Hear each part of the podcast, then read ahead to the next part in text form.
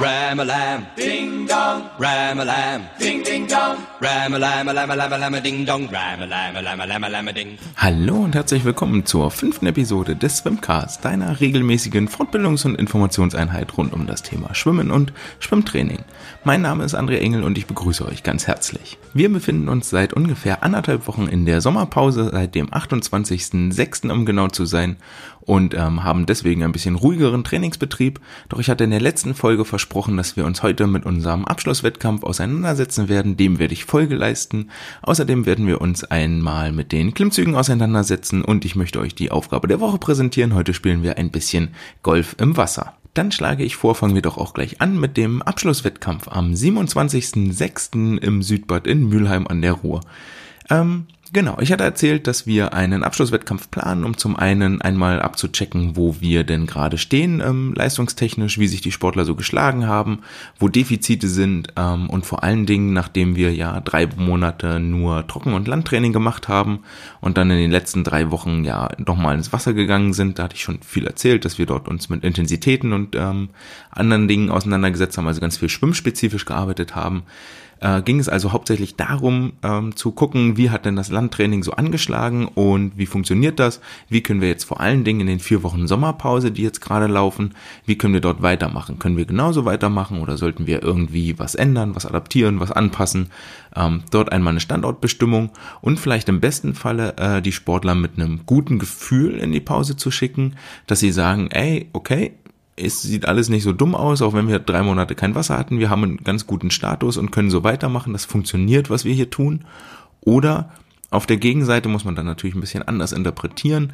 Wenn die Ergebnisse nicht so sind, wie wir sie erwarten, dann ähm, müssen wir als Sportler-Trainer-Team mal gucken, wo müssen wir anpassen, woran liegt das vielleicht, was sind die Gründe und die Ursachen.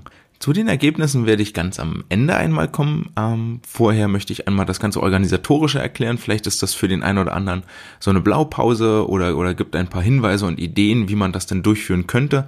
Denn im Großen und Ganzen, wenn ihr das wirklich vereinsintern haltet, ist es eigentlich gar nicht, gar nicht so schwer und macht nicht so einen riesen Aufwand. Aber ich fand den Benefit, der da drin steckt, ähm, sehr, sehr groß und der war viel größer als die, die Mühen, die wir im Vorfeld reingesteckt haben. Das Ganze war so, dass wir, also ich habe das im Großen und Ganzen in der letzten Trainingswoche auch erst final organisiert, weil uns vorher noch das Go vom Badleiter gefehlt hat und so ein bisschen gefehlt hat, okay, machen wir das Sonntag, machen wir das Samstag, wie viel Zeit kriegen wir, ähm, können wir ein bisschen was vorne weg eine Stunde ran, hinten ran eine Stunde. Äh, das war am Ende, aber haben wir das wirklich ganz einfach gehalten, weil für jedes Extra, was du machst, müssen wir irgendwo das entweder beantragen oder genehmigen. Ähm, und das war einfach viel zu viel Aufwand. Deswegen haben wir das ganz stumpf in der Trainingszeit gehalten am Samstag, wo wir sowieso zwei Stunden Zeit hatten. Was hat den zusätzlichen Vorteil, dass bereits ein bestehendes Hygienekonzept existiert? Wir mussten da nichts Neues mehr uns ähm, genehmigen lassen oder irgendwo einreichen oder erarbeiten vor allen Dingen, ähm, sondern konnten damit arbeiten, was da ist. Also sprich, die Umkleiden benutzen nur drei Leute gleichzeitig, 1,50 Meter Abstand. Äh, es war genug Sitzfläche für alle Aktiven da. Wir waren insgesamt 21 Sportler und ich glaube äh, vier, fünf, sechs, sieben, acht, neun, zehn, elf, elf Helfer. Ähm, Genau. Und damit waren wir mit den 21 Aktiven, waren wir eigentlich sogar weniger, als wir sonst im regulären Trainingsbetrieb sind. Da waren wir sonst auch gerne mal äh, so an die 30 oder 32 Aktive im Wasser. Ähm, ist ein bisschen kompliziert, weil das Einschwimmen natürlich schon anders gehalten ist. Äh, die Abstandsregeln gelten da natürlich auch. Da muss man ein bisschen aufpassen. Aber die Sportler waren da nach drei Wochen ähm, entsprechend dran gewöhnt, dass die ähm, Abstand zu halten haben, das Mund-Nasenschutz im Vorraum, die ganzen, ganzen Hygienemaßnahmen, die waren schon so weit drin, dass wir damit eigentlich gar keine Probleme hatten. Die sind vorher nochmal gebrieft worden, auch von mir. Es gab sowohl eine schriftliche als auch dann nochmal eine mündliche Einweisung vor Ort, sodass auch die Helfer komplett Bescheid wussten, was so los ist. Für mich eigentlich da der Hauptpunkt war, dass ja wir das Ganze mit Handzeit gemacht haben und die Aktiven nicht aus dem Wasser kommen und schwer atmend sich neben den Kampfrichter stellen und ihm ins Gesicht hauchen, welche Zeit, welche Zeit habe ich geschwommen, bitte. So, das wollten wir da vermeiden, da habe ich nochmal ganz, ganz dringend hingewiesen und das ähm, ist mir auch nicht aufgefallen, dass da irgendwas gewesen wäre. Das war eigentlich so meine größte Sorge. Äh, dann war das Ganze relativ schnell. Wir hatten ähm, jeweils viermal 100 Meter, 100 Meter in jeder Lage, dann eine kurze Abschnittspause und dann nochmal viermal 50 Meter in jeder Lage. In jedem Abschnitt sollte jeder Sportler zweimal starten. Ähm, die Pause war sehr kurz bei den 100ern. Ähm, da hätten wir auch als, als Durchführer, Veranstalter äh, bisschen länger warten können zwischen den Läufen, aber sei es drum. Vorteil bei der Geschichte, die Kiddies mussten sich natürlich nicht ständig um und ausziehen und pipapo, sondern sind nach dem Einschwimmen einmal in die Umkleider, haben ihre Wettkampfklamotten angezogen und sind dann wieder rausgekommen und hatten die dann an die nächsten anderthalb Stunden. Ähm, das ist mit Sicherheit nicht hochgradig optimal und würde man anders machen, aber für dieses Event reicht's völlig aus. Zusätzlich haben wir natürlich einmal die Wellenbrecherlein äh, reingezogen, 5 Meter Wendelein, ähm, hatten ein komplettes Kampfgericht vertreten. Wir haben eigentlich sechs Bahnen zur Verfügung. Ich hatte das dann, um zum einen den, die Pause ein bisschen zu strecken, also um mehr Läufe zu haben, haben wir das Ganze auf vier Bahnen eingedampft und ähm, bei der Masse an, bei der Masse, bei der Zahl an Sportlern war es auch relativ übersichtlich, wer was schwimmt und wie so die Läufe zu setzen sind. Ähm, das ist alles händisch passiert und da war es mit vier Leuten einfach viel cleverer, weil dann die Leistungsdifferenzen nicht so groß sind. Bei sechs Leuten wären dann te teilweise irgendwie so fünf, sechs Sekunden Unterschied gewesen. Das wollten wir nicht und deswegen haben wir ähm, nur vier aktive jeweils pro Lauf schwimmen lassen und dann war das also auch alles ein sehr enges Feld und hatte so einen sehr, sehr wettkampfmäßigen Charakter, so competitive, so mussten halt gegeneinander antreten und konnten sich nicht ausruhen, dass sie einen viel schlechteren ja acht Sekunden hinter sich lassen. Mm, genau. Kein Essen war erlaubt, äh, also das war alles so das Standard-Hygienekonzept, ne? Kein Essen, trinken durften sie, ist aber auch alles nicht nötig in den anderthalb Stunden äh, 21 Aktive, vier Bahnen. Dann hatten wir natürlich als Helferlein vier Zeitnehmer. Wir hatten einen Sprecher, einen Starter. Der Sprecher hat gleichzeitig so ein bisschen als Schiedsrichter und als Veranstaltungsleiter fungiert. Einen Starter. Ähm, wir hatten zwei Helferlein im Protokoll. Das war grundsätzlich eine relativ simple Excel-Tabelle, weil wir ähm, noch einen Läufer dabei hatten, der von den Zeitnehmern die Startkarten eingesammelt hat und hat die dann in den Protokollraum, in Anführungsstrichen Protokollraum, wir sind da in die Cafeteria gezogen, äh, in den Protokollraum hat die dort abgegeben, dort hat einer vorgelesen und einer in die Excel-Tabelle hinter den Sportlernamen die Zeit getippt. Fertig war. Das war auch nach Läufe sortiert, ähm, war jetzt nicht ein mega Aufwand, weil das einmal ähm, im Vorfeld sollten sich die Sportler bei mir melden, haben die Meldung abgegeben. Ich habe die dann das Meldeergebnis fertig gemacht. Es war auch eine Excel-Tabelle, relativ simpel. Es waren zwei Seiten. Äh, wie gesagt, das war überschaubar vom, vom Arbeitsaufwand. Ähm, waren zwei Seiten und da dann das Protokoll die, die äh, geschwommenen Zeiten dazu geschrieben. Meldezeiten an sich gab es gar nicht, habe ich, hab ich nicht gemacht. Ähm, genau. Und dann hatten wir, genau, der Läufer war noch mit dabei und damit die Sportler irgendwas mit nach Hause nehmen können und wir dort ein bisschen Eventcharakter haben und das was Schönes ist, so möchtest du ja entweder am Ende Medaillen verteilen, das ist ein bisschen knapp bei einer Woche Vorlaufzeit, äh, haben wir Urkunden ausgedruckt, für jeden eine fertig gemacht und haben die live vor Ort beschrieben. Ähm, auch dafür hatten wir nochmal zwei Helfer, die bei dem Protokollteam, das die Zeiten angesagt hat, also Name und Zeit, haben die mit zugehört und haben dann in die Urkunde mit reingeschrieben, du bist diese über die Strecke die Zeit geschwommen. Äh, da hatte ich auch vorher, das war relativ aufwendig, ähm, für jeden Einzelnen die Urkunde fertig gemacht, weil ja nicht jeder die gleichen Strecken schwimmt, sondern wirklich gab es dann eine Vorlage und dann habe ich für für jeden den Namen schon händisch eingeschrieben per PC und habe das dann ähm, auch unten die Strecken, die beiden Hunderter aufgelistet, die beiden 50er rechts daneben ein Feld gemacht. Äh, das war wirklich für jeden Einzelnen zu machen. 20 Leute dauert eine Stunde, wenn die Vorlage fertig ist. Mm, ja, das kann man sich vielleicht schenken oder irgendwie einfacher gestalten, indem man alle 400er aufschreibt, alle 450er und dann wird halt nur in das Feld eingetragen, was man auch geschwommen ist. Ich wollte es ein bisschen persönlicher haben, habe auch nochmal für jeden, du bist hervorragende, herausragende, erinnerungswürdige, fantastische, famose und so weiter, also irgendein Adjektiv mit in diesen Text gepackt, so dass das einen kleinen individuellen Touch kriegt. Muss man sicherlich nicht machen. Ähm, ich fand's nett. Wir haben dann, als wir mit dem Wettkampf fertig waren, der hat ja so ungefähr äh, äh, anderthalb Stunden gedauert. Wir hatten für die 100er jeweils drei Minuten eingeplant, hatten dort dann äh, zehn Läufe. Also hat das so im Großen und Ganzen eine halbe Stunde gedauert. 30 Minuten Einschwimmen vorneweg war eine Stunde rum.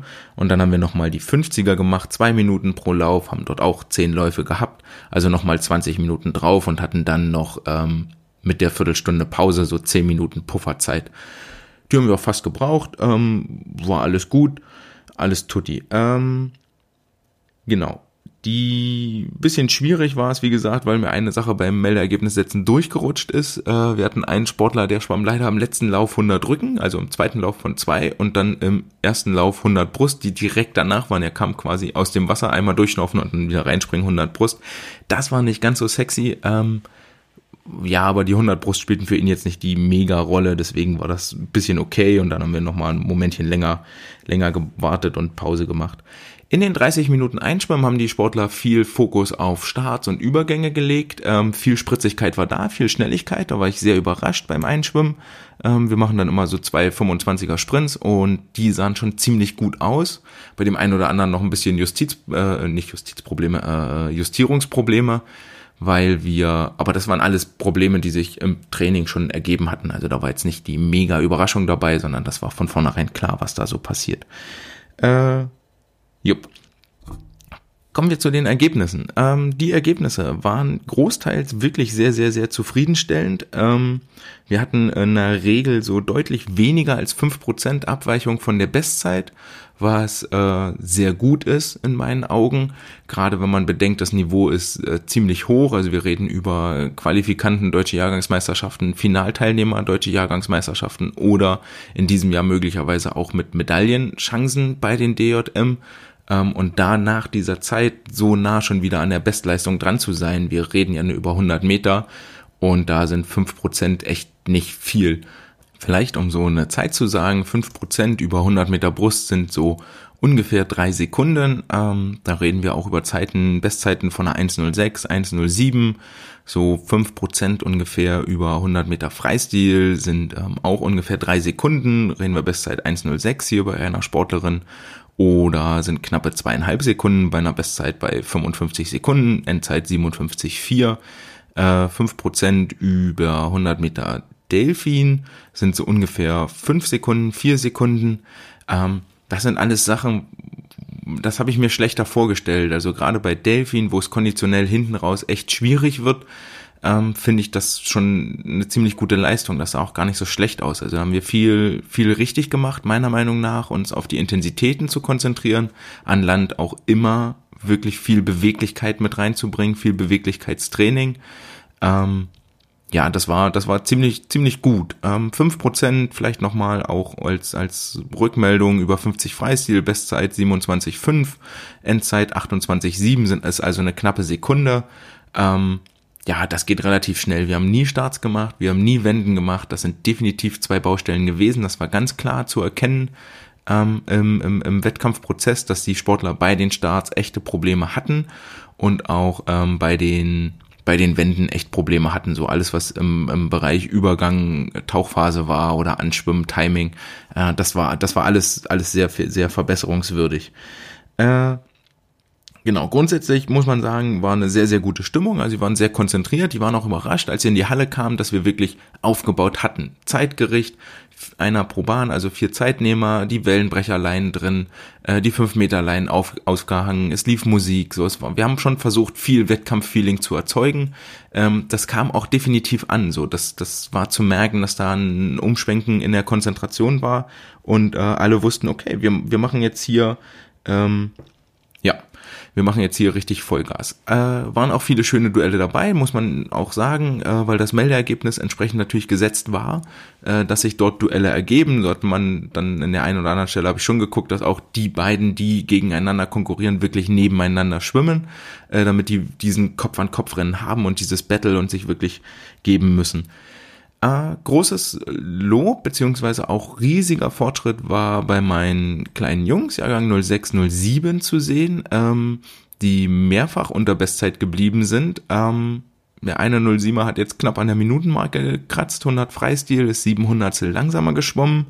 Ähm, und auch über die 50 Meter Freistil war das äh, echt gut, was er da gemacht hat.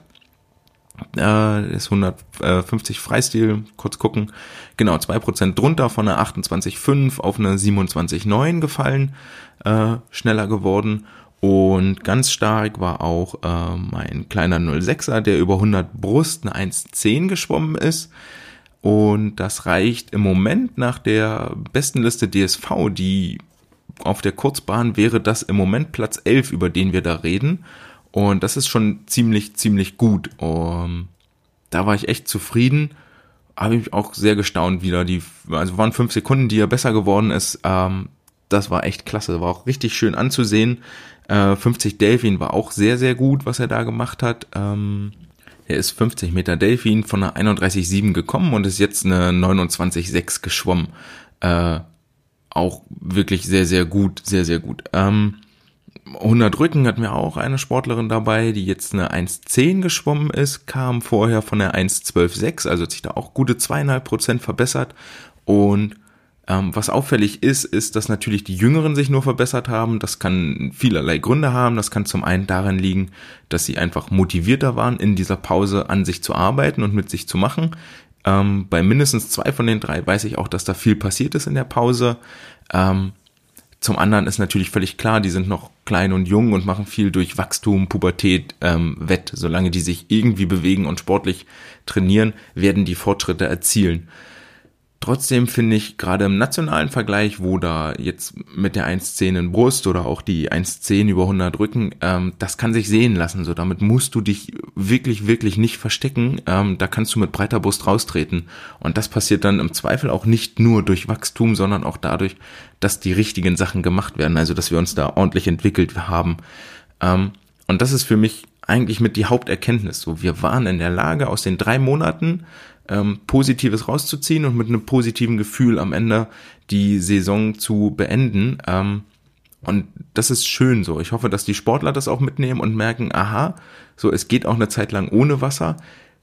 Trotzdem müssen wir uns vor Augen halten, die drei Wochen Wasser waren immens wichtig. So die erste Woche war richtig, richtig schlecht. Und hätten wir da diesen Wettkampf gemacht oder eine ähnliche Aktion, äh, wäre die bei weitem nicht so gut ausgefallen. Das ist, das ist völlig klar. Äh, aber vielleicht auch als Erkenntnis, drei Wochen reichen, um wieder so gut in Shape zu kommen, dass man wettkampffähig ist und wettkampftauglich ist.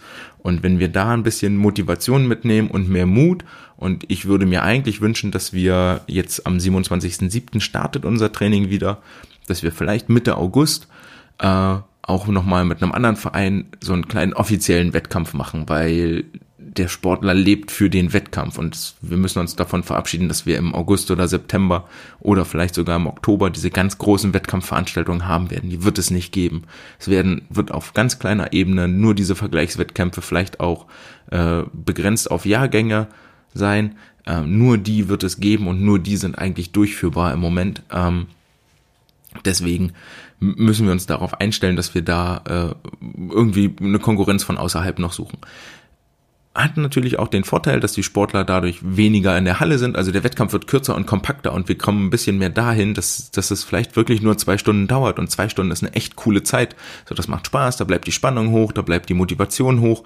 Ähm, da hat man nicht diesen Konzentrationsabfall wie sonst bei acht Stunden Wettkämpfen in der Halle. Und wenn wir das vielleicht auch mitnehmen, dass wir die Wettkämpfe kürzer gestalten, knackiger, dafür vielleicht den ein oder anderen mehr. So von mir aus können wir ja jede zwei Wochen ins Wasser springen und in der ersten Woche machen wir einmal die Lagentour durch, 100, 200 300, 400 und ähm, zwei Wochen später machen wir von mir aus ne, die, die Bruststrecken durch oder knüppeln zwei, 200er und nochmal 250er. So in die Geschichten, dass man aufeinander aufbaut und das in den Trainingsprozess integriert. Dann haben wir da, glaube ich, viel, viel mehr davon, als wenn wir uns einmal im Monat für acht Stunden in der Schwimmhalle versammeln, ähm, weil man dann auch den Prozess viel, viel mehr beobachten kann. Guti, äh, hinten raus, wie gesagt, wir waren dann fertig, dann haben wir alle zusammen noch abgebaut, dann haben wir uns nochmal mm, um, um die Startbrücke so versammelt, brauchten ja ein bisschen Platz ähm, und haben noch so eine Art kleine Siegerehrung gemacht und dann hat jeder seine, seine Urkunde überreicht bekommen, Name aufrufen, ähm, nach vorne tapern, Urkunde, Glückwunsch äh, und sind dann wieder vergnügt in den Samstagnachmittag gefahren schöner Abschluss. Ähm, ich glaube, es hat allen auch sehr gut gefallen. Wir haben dann am Sonntag noch Abschlusstraining gemacht. Eine Stunde, ähm, ein bisschen vom Sprungturm springen, waren Montag noch als Saisonabschluss Wasserskifahren und sind dann in die Sommerferien gegangen. In den Sommerferien jetzt der Plan, dass wir vier Wochen haben wir Pause, also ich schwimme alle zu. Am 27.07. soll sie wieder öffnen. Ich stelle jetzt gerade meinen Sportlern zweimal pro Woche ein Landtraining und zweimal pro Woche einen Wassertrainingsplan zur Verfügung, damit sie wissen, was sie tun können, was sie tun sollen äh, und nicht völlig auf dem Trockenen sind. Dafür hatten wir jetzt ganz, ganz viel die Corona-Pause und hatten im März und im April richtig viel frei. Da ist nicht so viel passiert. Das war auch gut und das war okay, weil es eine mega stressige Saisonphase ist. Ähm, mal gucken, wie wir das in der nächsten Saison integrieren, um da, äh, vielleicht haben wir da auch was draus gelernt und sagen, okay, wir machen im März mal wirklich eine Woche oder zwei Wochen ganz piano, ganz ruhig, äh, um nochmal zur Ruhe zu kommen. Es schadet offensichtlich nicht so sehr, wie wir immer alle denken. Ähm, genau, und am 27.07. geht das dann bei uns im Wasser wieder los und bis dahin sind die Sportler von mir mit äh, Trainingsplänen versorgt, die sie machen sollen, die sie was machen die jetzt in diesen Trainingsplänen im Sommer? Ähm, sieht im Moment so aus, dass wir ja nur im Homeworkout äh, trainieren können. Das heißt, die Sportler konnten sich nochmal Gewichte aus dem Kraftraum mitnehmen und auch die großen schweren Medizinbälle, mit denen wir jetzt äh, arbeiten, nochmal an ähm, klar Kraftaufbau zum einen äh, sprich 15 Wiederholungen, lange Ausführungszeit äh, bis zur muskulären Erschöpfung und auf der anderen Seite regelmäßig äh, Speed und Power mit einbauen, um das Ganze auch schnell bewegen zu können. Ähm, eine ganz, ganz wichtige Übung, die ich viel, viel häufiger mit drin haben will, ist der Klimmzug, den wir alle mitnehmen sollten, weil das eine der ganz wenigen Übungen ist, die ganz klar nur den Latissimus trainieren. Den Schwimmermuskel, der dafür da ist, um den Arm nach hinten durchs Wasser zu ziehen, wenn er so auf Schulterhöhe ist, wenn der Catch quasi abgeschlossen ist beim Kraulschwimmen, dann kommt der Latissimus, der den Arm nach hinten zieht, ähm, geht vielleicht auch ein bisschen in so eine Richtung Side Crunch, wo man hier die, die rechte oder die linke Seite ein bisschen zusammenknautscht, wie so eine Ziehharmonika, wie so ein Akkordeon ähm, den Arm unter den Körper drückt, das kommt alles hinten aus dem Latissimus. Und ähm, das, dafür ist der Klimmzug da, um den zu trainieren. Allerdings, wenn ihr da ganz viel Training haben wollt, dann müsst ihr den Klimmzug im Obergriff machen, also dass die Handflächen weg vom Gesicht zeigen. Im Untergriff zeigen die Handflächen zum Gesicht. Macht ihr den im Untergriff, dann äh, benutzt ihr nicht nur den Latissimus, sondern dann hilft gleichzeitig der Bizeps mit, um den Arm zu beugen. Deswegen ist die Variante auch leichter als die Variante im Obergriff. Ähm, ich erkläre jetzt hier einmal den Obergriff, weil am Ende des Tages wollen wir ja immer das Bestmögliche erreichen. Im Obergriff hatte ich schon gerade gesagt, ähm, er hängt oben eine Stange und die greift ihr fest, greift ihr rum, haltet euch dran fest und dann passiert in der Regel, dass sich die Schultern nach oben zu den Ohren ziehen, also der Hals mega, mega kurz wird und äh, das ist auch am Anfang völlig okay, hat aber den Nachteil, dass wenn wir uns jetzt einfach aus der Position nach oben ziehen, entsteht richtig viel Stress auf der Schulter und richtig viel ähm, komische, komische Kräfte, die dort die Sehnen und die, die Muskeln negativ beeinflussen und ähm, im Zweifel bei einer Überlastung oder im Zweifel zu einer Überlastung führen. Das wollen wir vermeiden. Deswegen würde ich immer dahin gehen, dass wenn ihr dort am Klimmzug hängt, als erste Bewegung die Schultern weg vom Ohr und nur aus, ähm, nur aus den, indem ihr die Schulterblätter hinten zusammenzieht, also über die Rhomboideen, dort ein bisschen Höhe gewinnt. Stellt euch vor, ihr wollt ähm, nur so ein bisschen über so eine kleine Mauer drüber gucken, dass ihr mit dem Kopf ein kleines Stückchen nach oben wandert, äh, Platz schafft zwischen euren Ohren und Oberarm, den Hals langzieht, hinten die Schulterblätter zusammenpresst, zusammenzieht, als wolltet ihr dort einen Stift festhalten oder ein Stück Stoff, ein Stück Tuch und aus der Position dann erst beginnen, die Arme zu beugen und wirklich das ganze Körpergewicht nach oben zu ziehen. Ist grundsätzlich dann von der Ausführung auch gar nicht mehr so schwer. Ähm, aber dieser Anfang, der ist halt wichtig, um dort eine Überlastung in der Schulter oder eine Fehlbelastung in der Schulter zu vermeiden.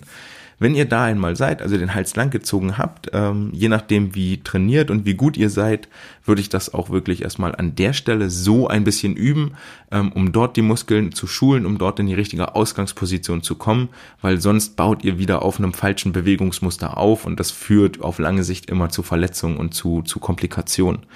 Äh, genau, also Schultern weg vom Ohr, äh, Luft schaffen im Hals, den Hals langziehen, Schulterblätter hinten zusammendrücken, als wolltet ihr ein Tuch festhalten und dann zieht euch nach oben, bis das Kinn über der Stange ist.